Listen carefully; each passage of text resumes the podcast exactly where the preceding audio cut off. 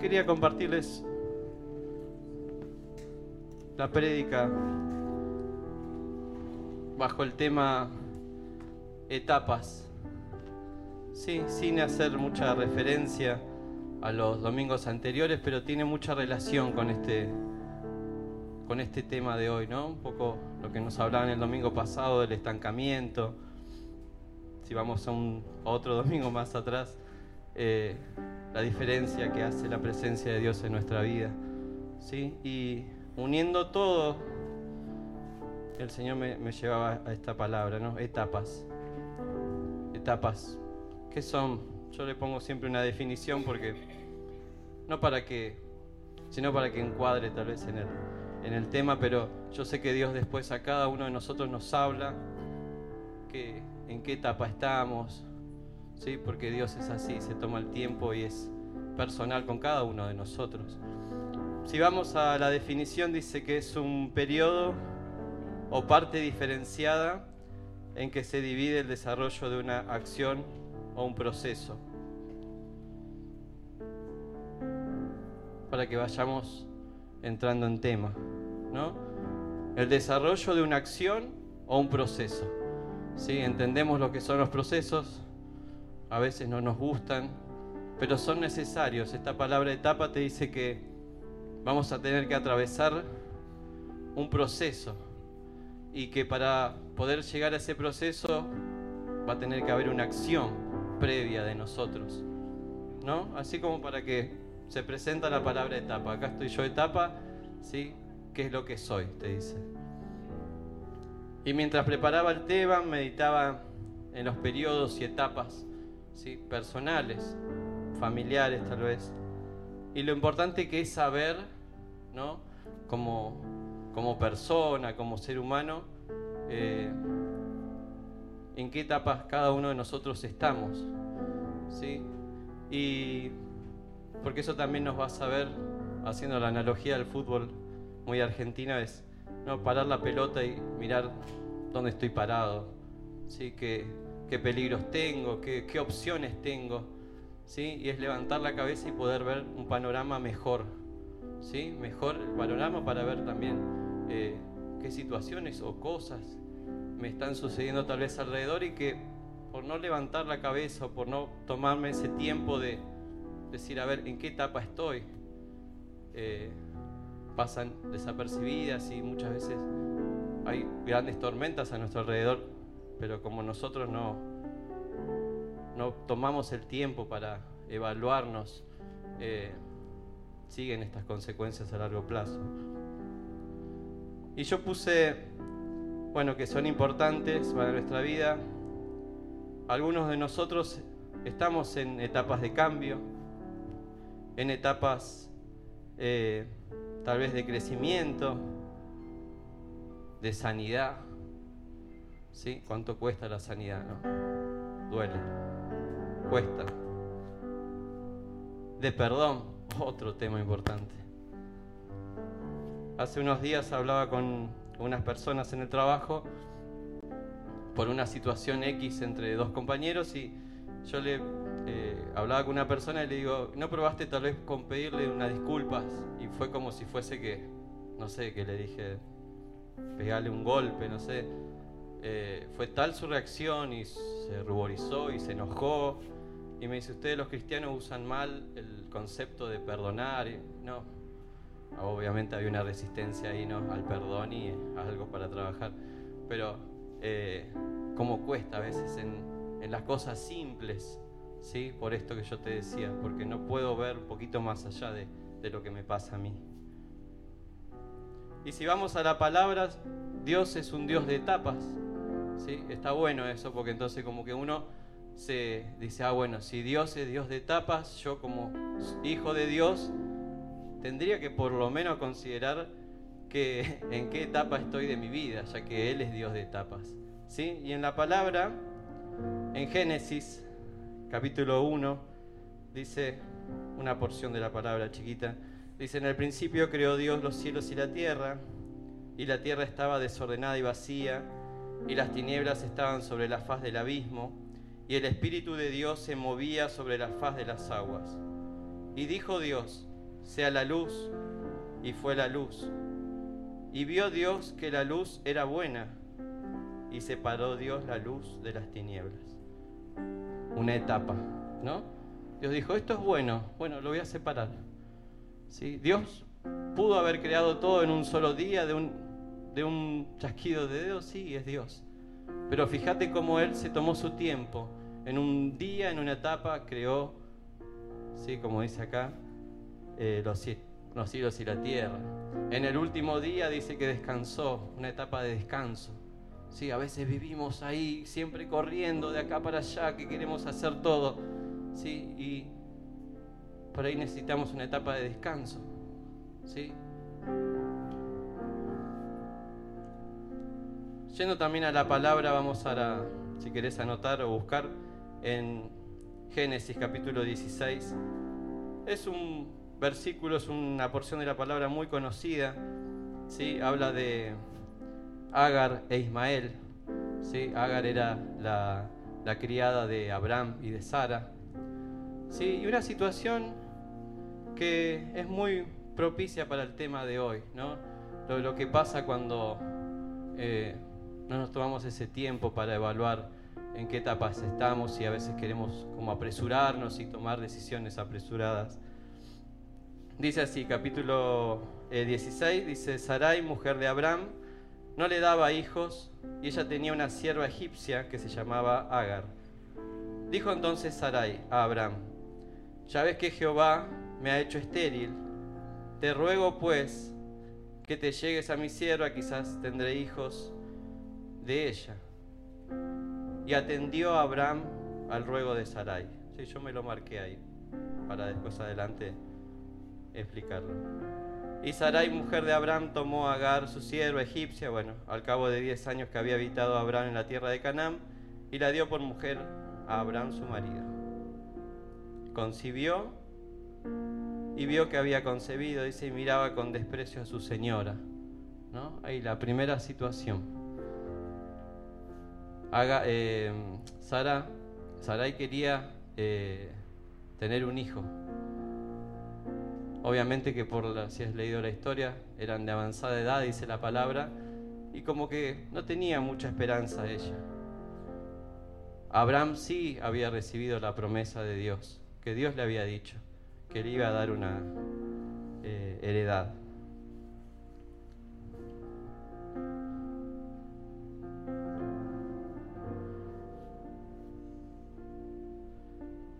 En Génesis 15 el Señor le dice, no, se me perdió, ahí está. Dice, tendrás un hijo propio, le dice el Señor en Génesis 15 quién será tu heredero. Porque Abraham en el capítulo 15 le dice, Señor, ¿de qué me sirven las bendiciones? ¿No? Que, pero no tengo herencia. Eh, todo lo que tengo lo va a heredar mi, mi criado. Y ahí Dios a Abraham le dice que él va a tener un hijo. ¿Cuándo? No sabía. ¿No? Y en este momento Abraham entra en una etapa de espera. ¿sí? En una etapa de ¿no? Podemos decir ilusión, tenía ganas. ¿sí? La palabra no lo especifica, pero yo creo que, ¿no? Como buen marido, le habrá compartido a su esposa lo que Dios le habrá dicho. Si Sara lo creyó o no lo creyó, lo vemos acá en la palabra. Entonces ahí empieza Sara a meter sus manos, ¿no? Ahí empieza Sara a querer eh, adelantar estas etapas, ¿no? Ya que dice la palabra que Dios no me dio eh, hijos, bueno, vamos a por la opción B. ¿Sí? Y la palabra dice así. Entonces Sara dijo a Abraham, mi afrenta sea sobre ti. Yo te di mi sierva por mujer y viéndose encinta me mira con desprecio. Juzgue Jehová entre tú y yo. La primera consecuencia, yo anoté tres cosas que suceden cuando no entendemos en las etapas que estamos. La primera es que perdemos o no nos plantamos o no creemos la promesa de Dios para nuestra vida. Lo primero, estar en una etapa distinta a la que Dios nos quiere, no nos va a hacer creer que somos bendecidos. No nos va a hacer creer que vamos a tener victoria. No nos va a hacer que Dios nos va a suplir en todo. ¿Sí? No nos va a hacer. Entonces, ¿qué vamos a querer hacer? Vamos a querer tener la opción B, como hizo Sara. Un plan B. ¿Sí? A Dios le podemos dar una mano, bienvenido sea. La segunda cosa que anoté.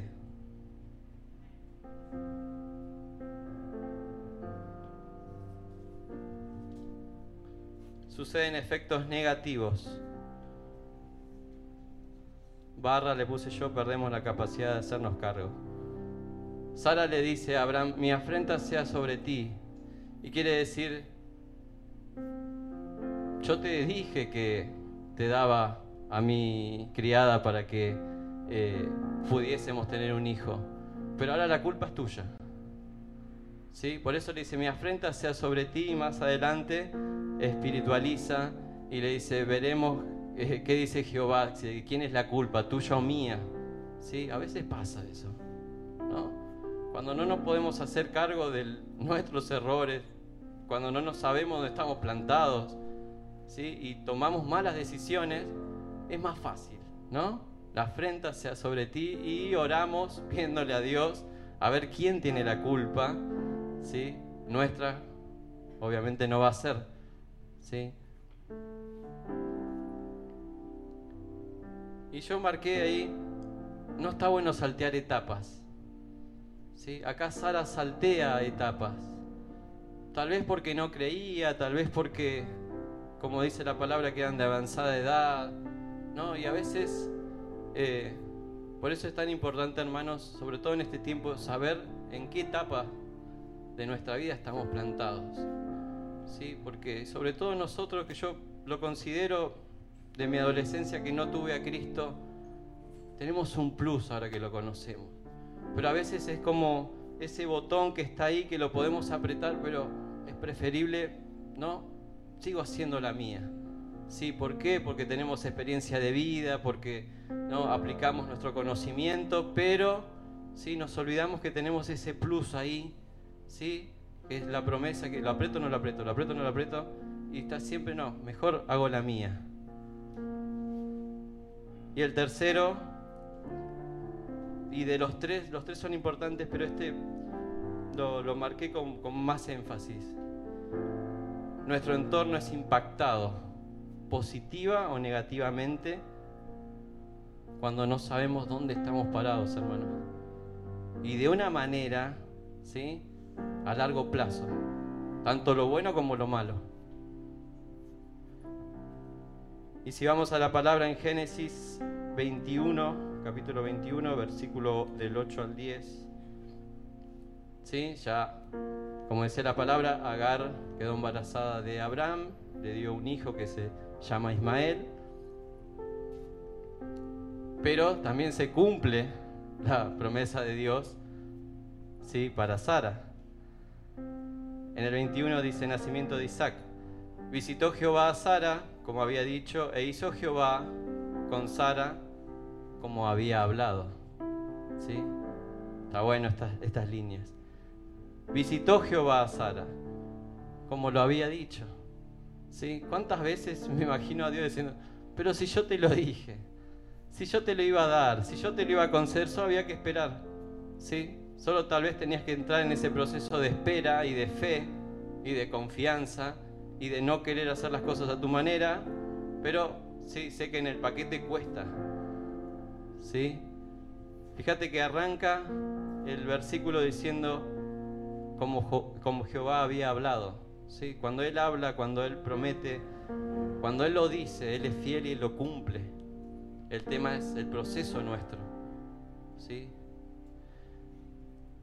Y Sara concibió y dio a Abraham un hijo en su vejez, en el tiempo que Dios le había dicho.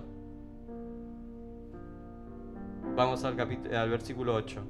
Y creció el niño y fue destetado, e hizo Abraham gran banquete en el día que fue destetado Isaac.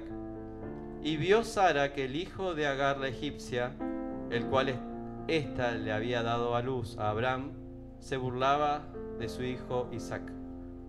Por lo tanto dijo a Abraham, echa a esta sierva y a su hijo, porque el hijo de esta sierva no ha de heredar con Isaac mi hijo. Este dicho pareció grave en gran manera a Abraham a causa de su hijo. Punto 3. Nuestro entorno es impactado, positiva o negativamente. ¿sí? Y el daño o la bendición que podemos hacer es muy grande. ¿sí? Volvemos a lo mismo. Sara vio que se le complicó el panorama. En ningún momento dice la palabra que ella se hizo un, o tuvo una convicción de, de decir, me equivoqué, a ver cómo solucionamos esto. No, fíjate que siempre la culpa es hacia afuera, la culpa es hacia Abraham. ¿Sí? Que podemos analizar y pensar que Abraham tenía algo de culpa y él sabía, él había escuchado directamente de Dios que Dios en un tiempo le iba a dar un hijo. Sí, pero la palabra no lo explica, no lo especifica, pero yo creo que él también tenía esas ganas y ¿sí? Otra de las cosas que, me venía es que cuando nosotros no estamos en la etapa en que Dios nos quiere, empezamos a, escuchar consejos, pero no siempre es el mejor consejo. ¿sí? Vamos a escuchar aquel que encaja con el momento en que nosotros estamos cursando y lo que queremos hacer. ¿sí? Pero no es el consejo directamente de Dios. ¿sí? Vamos a ser selectivos, pero no para bien, vamos a ser selectivos, pero para escuchar lo que nos conviene. Y acá empieza ¿no? este impacto que yo te puse negativo. En este caso era historia negativo. Porque estaba Agar, estaba Ismael. No, y no sé si alguna vez cuando lo leíste te pusiste a pensar en el dolor, en la situación, porque la palabra es dura, es fuerte y dice, echala, sacala, no la quiero ver más. ¿No? Arrancala de este lugar. ¿Sí? Y dice la palabra que después anduvo por el desierto, ¿no? Y yo pensaba en esa mamá, pensaba en ese hijo dolido, ¿no? Porque Abraham era su papá, abandonado, ¿no? Y las consecuencias a largo plazo. ¿Sí? ¿Por qué? Podemos echarle el 100% de la culpa a Sara por no entender, no querer, entrar en, la etapa de confianza, de fe en Dios y de creer que Dios le, le iba a dar este milagro? Podemos, ¿sí? Pero ella no midió las consecuencias que hubo sobre estas personas y muchas veces, ¿sí? por no decirlas todas, ¿sí? cuando no estamos en el, en el nivel que Dios nos quiere, cómo afectamos a nuestro entorno cómo afectamos a nuestros hijos, los que somos padres, cómo afectamos eh, a nuestros padres en nuestras decisiones, cómo se afecta. ¿sí? Ellos acá, al menos Sara no, creo que no tuvo esa forma de verlo. Hermanos, es afectado de una manera tan grande cuando no entendemos en qué etapa de nuestra vida estamos.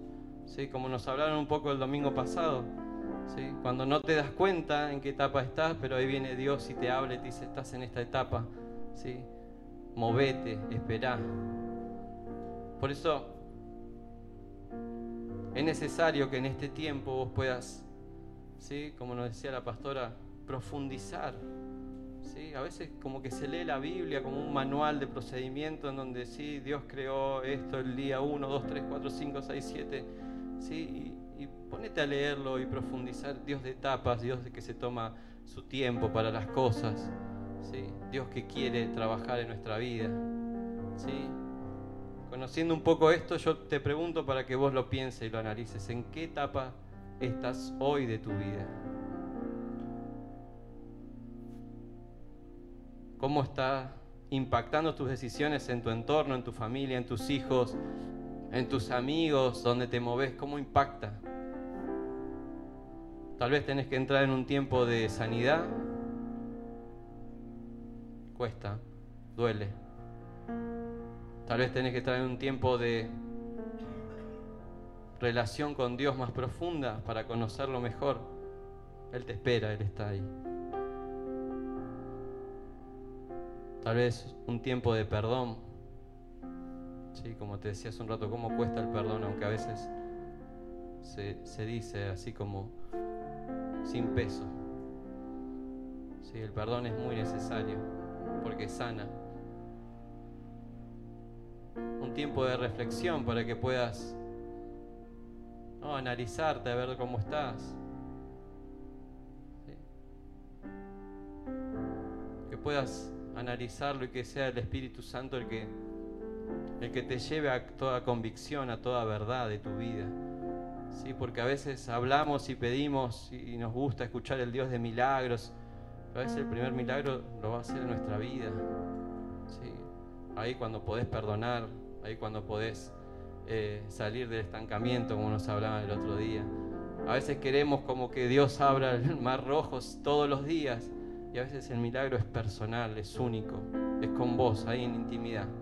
¿Sí? Eso que te costaba, Dios te va, a dar, te va a sanar y te va a alentar para que vos puedas salir. Hablando un poco de las etapas, ¿sí? llevándolo un poco a la psicología, tenemos autores como Freud, que habla también que el ser humano, no los cristianos, el ser humano tiene etapas necesarias. ¿sí? Y fíjate cómo todo se relaciona. Dios de etapas. La ciencia dice que el ser humano también tiene etapas necesarias. Y que cuando por alguna razón, ¿sí? alguna de esas etapas no fue eh, victoriosa, no se, no se aprobó, por así decirlo, tiene consecuencias en las emociones.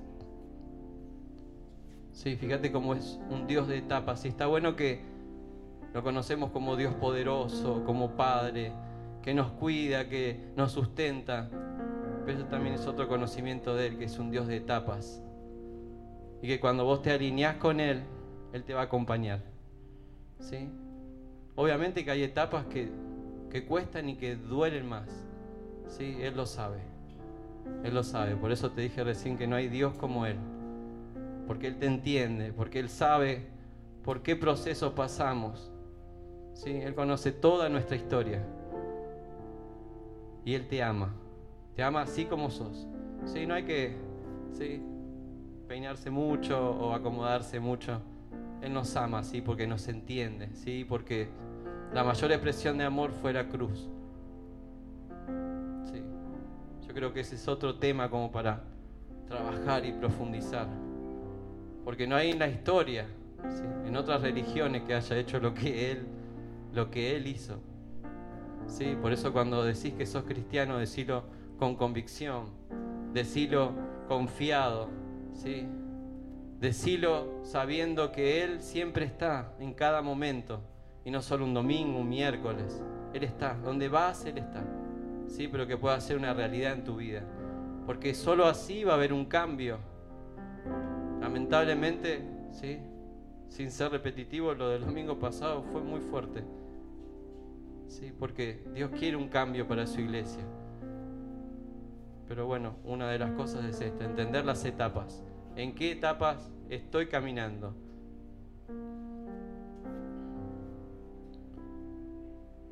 En el Salmo 32, versículo 8 y 9, dice así, dice, te haré entender y te enseñaré el camino en que debes andar, sobre ti fijaré mis ojos, no seas como caballo o como el mulo sin entendimiento. Está en su palabra, te haré entender qué nos corresponde a nosotros. Entrar en esa etapa de, de poder entender, de entendimiento, de conexión con Él. ¿sí? Me viene fuerte el trabajar la voluntad. ¿Cómo cuesta? La voluntad. ¿Sí? No seas como el caballo que hay que estar, ¿no? Siempre a los tirones para que darle la dirección porque se revela, porque, porque no quiere. ¿No te imaginás Dios, ¿no? Sosteniéndonos nosotros para todos lados. Sí. Nos ha dado una conciencia. Nos ha dado la capacidad que no tienen otros seres, la conciencia, para que podamos entender. ¿sí? El tema es cómo está esa conciencia, cómo se activa eso. ¿Sí? Y te vuelvo a repetir, tenemos el gran privilegio de conocer a Cristo No conozco otra, otra casa, otra iglesia, ¿sí? porque desde que empecé me congrego acá, desde que conocí a Cristo. Pero yo te puedo asegurar que la palabra que se habla acá es, es, verdad y transforma en la medida en que nosotros también le permitimos ese cambio a Dios. O sea, tenemos un plus, sobre todo en este tiempo. Le hablo a los jóvenes ahora. No se apresuren a, a quemar etapas, diría mi mamá. No quemes etapas. ¿sí? No te apures. A veces parece que las cosas no llegan, pero ya, ya, van a llegar. Cuando llegan, ¿sí? Algún, en algún momento fui adolescente y, y a veces parecía que no llegaban nunca esas cosas que uno quería. Y después cuando llegan, ¿no? Como que, como que llegó. ¿Sí? No se apresuren porque el quemar etapas también trae sus consecuencias. El adelantar los tiempos cuando tal vez no estamos maduros ¿sí? para, para recibir esas cosas que tal vez anhelamos, pero el Padre sabe que no es el tiempo. Sí, trae consecuencias. Sí, le hablo a los padres ahora. ¿Entendemos en qué etapas están nuestros hijos? ¿Sí? A los que no son padres también. ¿Sabes en qué etapa está, no sé, tu papá, tu mamá, un amigo, un familiar? ¿Sí? ¿Entendemos a veces? Porque a veces queremos el cambio en el otro, pero no entendemos el proceso que está haciendo, si entró en proceso. No sabemos lo que está padeciendo, no sabemos qué le pasa. ¿Sí? Por esto, si ni siquiera a veces sabemos dónde nosotros estamos parados, ¿cómo vamos a saber dónde el otro está parado? O a veces tenemos gente que nos, ¿no? nos da consejos, pero vos ves su vida y nada.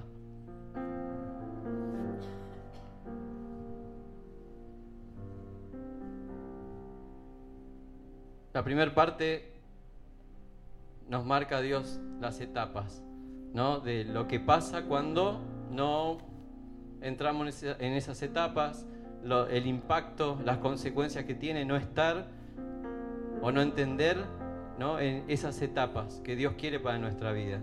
¿sí? Ahora vamos a lo bueno, ¿sí? lo que pasa cuando ¿sí? hay una conciencia de cambio. ¿sí? Es un pasaje conocido en Lucas 19, ¿sí? el conocido saqueo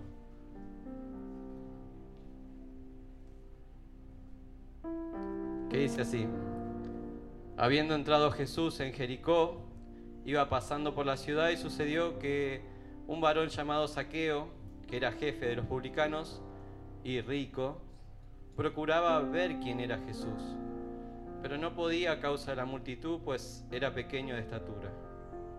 Y corriendo delante subió a un árbol sicomoro para verle, porque había de pasar por allí. ¿Sí? este saqueo, conocido, cobrador de impuestos, como dice la palabra, que me gusta analizar a los personajes, a ver que más allá de lo que dice la palabra, de que no, él ya estaría escuchando de Jesús y de las cosas que él hacía y de su presencia y no y tenía esta limitación. En el caso de él, la estatura. ¿Sí? Y cada uno de nosotros tal vez podemos ponerle qué limitación tenemos. Pero fíjate que esa limitación no fue impedimento para que él buscase un encuentro con Jesús. Porque él sabía, yo creo que él sabía en su corazón, en lo más profundo, yo voy a ver a Jesús. Y algo va a pasar. Algo va a suceder porque la gente me cuenta que, que sana a los enfermos, que pulsa demonios y que todo aquel que lo conoce su vida es transformada. ¿Sí? Tenía esa convicción. Más allá de que la gente lo veía como pecador, como nada. Y ahí está Jesús, ¿no? que siempre nos ve. Qué bueno. Y sobre todo ve nuestro corazón, que ve más allá de lo que nosotros podemos ver y que ve esa intención que a veces ni los más cercanos lo pueden ver. Pero Él lo vio, ¿sí? Entonces le dijo, entonces le dijo, saqueo, date prisa, desciende porque hoy es necesario que pose yo en tu casa. Dice. Entonces él descendió a prisa y le recibió gozoso. Versículo 8 dice, entonces Saqueo, mira qué bueno, puesto en pie, dijo al Señor, he aquí, Señor, la mitad de mis bienes doy a los pobres, y si en algo he defraudado a alguno, se lo devuelvo cuadriplicado. Jesús le dijo, hoy ha venido la salvación a esta casa, por cuanto él también es hijo de Abraham, porque el Hijo del Hombre vino a buscar y a salvar lo que se había perdido. Amén. ¿Sí? Fíjate cómo él entendió, Saqueo entendió, dijo, estoy con Jesús, lo voy a buscar, él vino, me viene a mi casa, ¿qué tengo que hacer yo? Etapa de cambio. Fíjate cómo lo entendió, dijo que él se puso en pie, porque vino una convicción a su vida de que tenía que hacer eso y que eso iba a cambiar su vida y que no importaba el entorno, porque dice acá la palabra que murmuraban, no importaba, ¿sí? porque ahí estaba Jesús para ese momento, para esa etapa, para que se produzca ese milagro. ¿sí? Y vos dirás, bueno, no lo expulsó demonios, no lo sanó, ¿no? sí, le sanó la, emoción, le sanó el alma. Hubo un cambio en su vida que es un milagro, sí, porque él tal vez venía acostumbrado a un estilo de vida. Sí, a veces nos acostumbramos a los estilos de vida, ¿sí? siguiendo patrones de, de nuestras familias a veces. ¿sí? Pero ahí vino Jesús a romper ese esquema y a decirle, hay algo mejor. ¿sí? Hoy el Señor te dice, hay algo mejor. ¿sí? Más allá de esa etapa que vos estás pasando, hay algo mejor. ¿sí? Pero hace como saqueo, que él no le importó y se trepó y no sé, y calculo yo que se habrá lastimado, lo habrán ayudado. Sí, pero él subió. ¿sí? Y Jesús ya sabía que estaba ahí. ¿sí? Cuando vos decidís empezar el cambio, cuando vos decís, Señor, yo estoy en esta etapa ahora, ayúdame. No sé cómo seguir. ¿sí? En confianza con Él. No sé cómo seguir, no sé cómo hacer, cómo hago con esto, Señor. Y Él viene, Él te va a ver. ¿sí? Él te va a decir, vení, vení conmigo, vení. Sí, porque Él no abandona. ¿sí? Y por eso es que no hay nada ni nadie que pueda compararse con Él. Porque es poderoso, lo sabemos. Es admirable. Y sobre todo Él te entiende. ¿Sí? Por eso es que Él tomó nuestra naturaleza, por eso Él nos entiende. En cada situación Él te entiende. ¿Sí? Él entiende que tal vez te duele no poder entrar en una etapa de cambio. ¿Por qué? Y porque hay que sanar algunas cosas. Él te entiende tal vez si no podés perdonar y bueno, pero Él te va a guiar, Él te va a aconsejar. ¿sí? ¿Para qué? Para que puedas plantarte en sus promesas, para que tu fe aumente y para que vos empieces a hacer esa voz que dijo la pastora hoy. Pero ¿sí? por eso es que la iglesia mucho tiempo a veces no puede ser voz.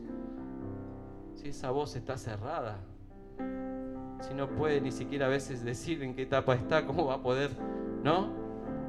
Promover, cómo va a poder eh, expresar lo que es el Evangelio si el Evangelio lo, manifestamos en nuestra vida.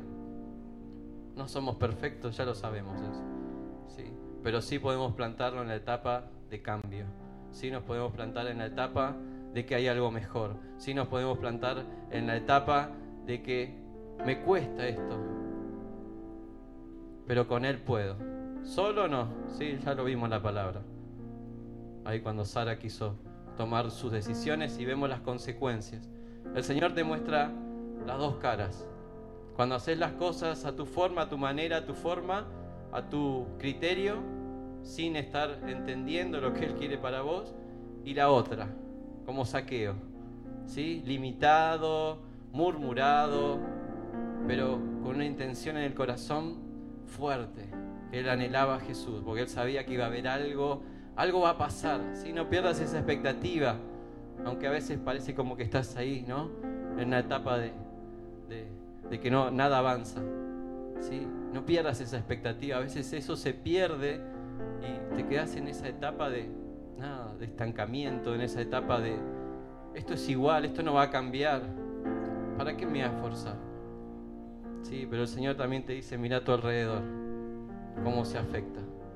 Somos hijos del Dios que da vida. ¿Cómo está nuestro entorno? ¿Damos vida? ¿Sí?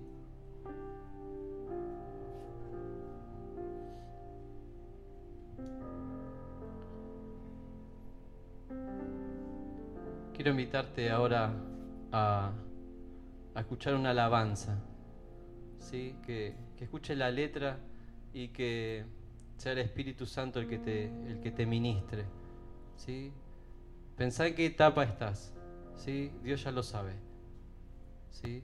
Pero acordate que, que Él va a estar con vos. Donde, donde estés cursando, Él va a estar con vos. ¿sí? Y que el milagro, ¿sí? a veces queremos el milagro, como te dije recién, del mar rojo, así, a lo espléndido. Y el milagro es más grande, es el interno, me parece a mí. ¿sí? Ese que se produce y que vos te das cuenta y que la gente lo empieza a ver. ¿sí? Por eso, escuchalo y, y que sea el Espíritu Santo el que, el que te ministre en este momento.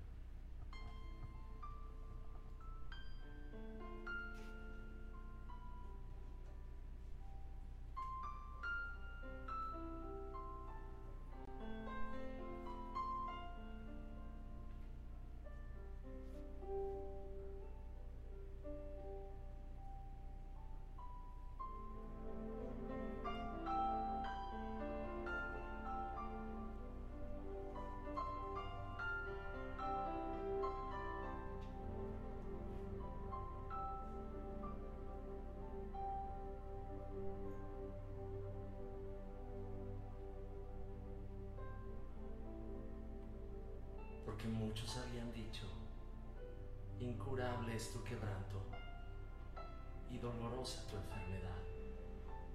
No hay quien juzgue tu causa para sanarte. No se ha encontrado un medicamento eficaz para ti. Pero yo te digo, aunque todos tus enamorados te hayan olvidado, aunque nadie te busque más, aunque te hayan herido,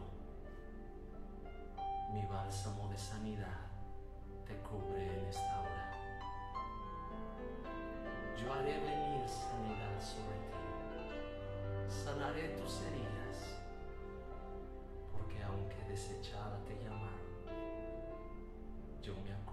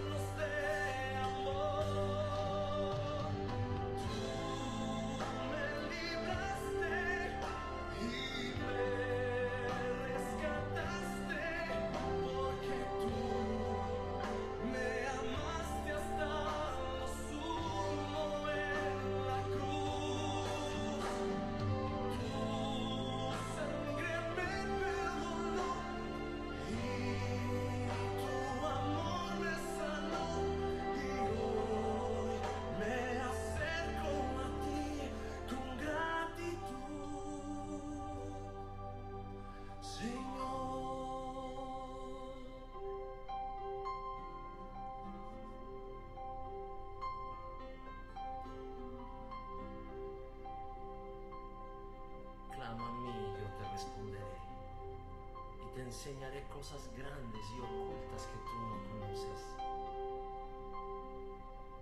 Yo te traeré sanidad y medicina. Te curaré y te revelaré abundancia de paz y de verdad. Te libraré de tu cautiverio. Te limpiaré de tu maldad.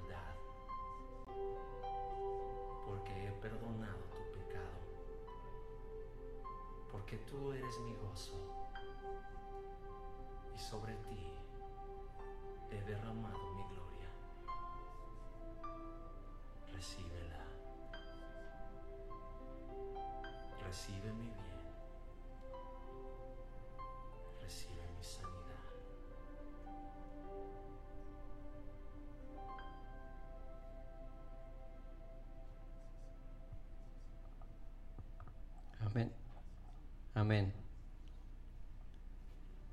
Que tengas un- una buena semana, ¿sí? que puedas seguir meditando en esta, en esta palabra. ¿sí?